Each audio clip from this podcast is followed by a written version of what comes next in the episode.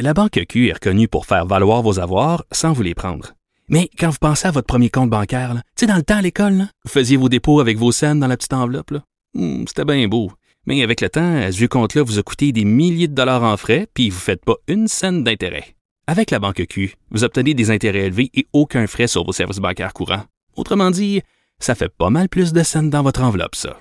Banque Q. Faites valoir vos avoirs. Visitez banqueq.ca pour en savoir plus. Écoutez Antoine Joubert à l'animation du balado Le Guide de l'Auto, la référence de l'industrie automobile. Disponible sur l'application et le site cubradio.ca. Carfax Canada est fier de rouler aux côtés du balado Le Guide de l'Auto. Évitez les problèmes coûteux avec un rapport d'historique de véhicules de Carfax Canada. Visitez carfax.ca. Geneviève Peterson. Une animatrice pas comme les autres. Cube Radio. Bon, on reste euh, dans le sujet des inégalités euh, sociales pour euh, les personnes qui se cherchent un logement. on parle avec Sam Harper, qui est journaliste indépendant, qui a signé un papier fort percutant dans le média indépendant.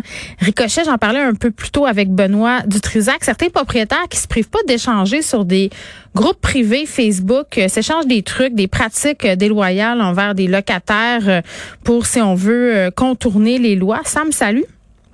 Oui, bonjour. Oui, euh, c'est très intéressant euh, votre papier. Est-ce que vous pouvez nous raconter un peu c'est quoi la démarche derrière tout ça? Bon, mais c'est ça. J'ai euh, eu la chance de, rencontrer une source qui, qui avait infiltré différents groupes de discussion privées sur Facebook.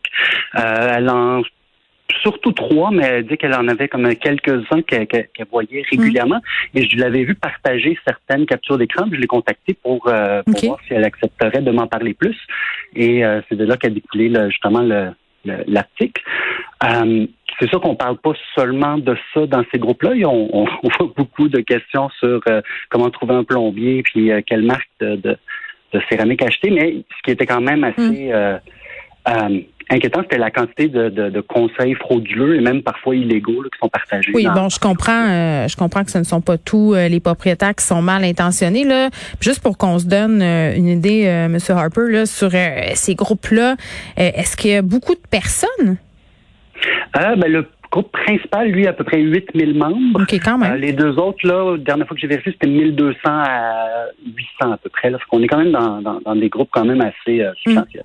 Bon, dans les trucs problématiques là, que votre source a pu observer, euh, quel type de conseils on échange?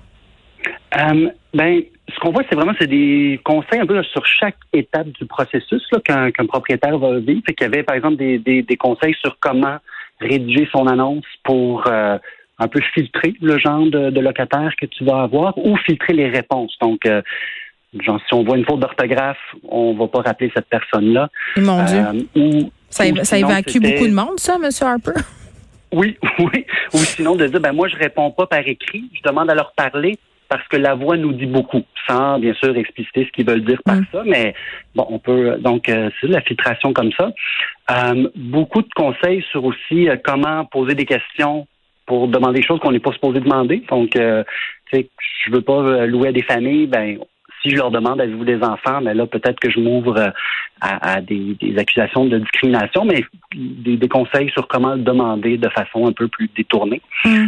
Euh, mais, mais moi, eh, l'exemple qui me le plus sidéré dans votre texte, c'est cette propriétaire euh, de Montréal-Nord qui spécifie, et je la cite, pas un coin épeurant de Montréal-Nord, qui se questionne sur les rénovations à faire pour éviter le plus possible les familles.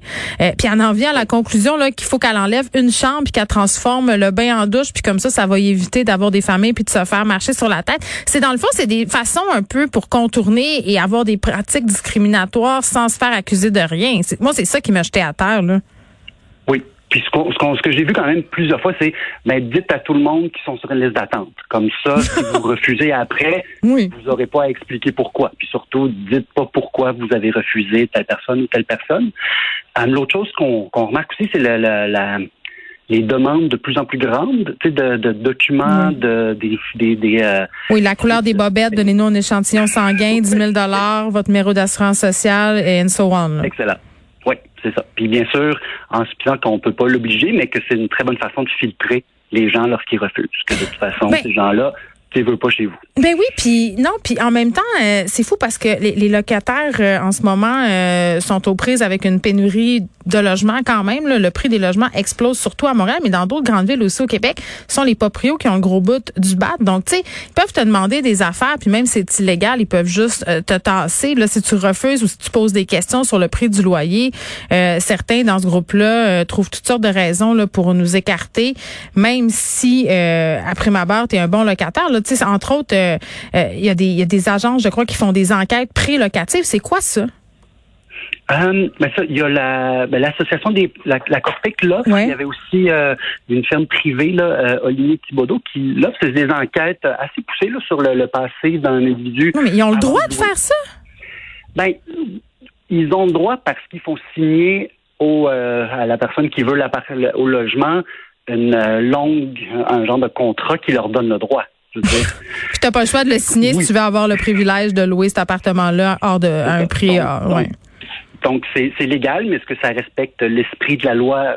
En tout cas, au niveau de, de, de, de l'Office des, des, droits, c'est discriminatoire. On n'est pas supposé demander euh, personne a des, des antécédents euh, judiciaires, par exemple. Bon, ça donne l'impression que tous les proprios sont des méchants. Là, c'est pas, c'est pas le cas, mais il y, en a qui sont malhonnêtes et qui aiment bien euh, faire des entourloupettes. J'imagine que du côté de ces groupes-là privés, il doit aussi en exister où ce sont des locataires qui s'échangent des conseils.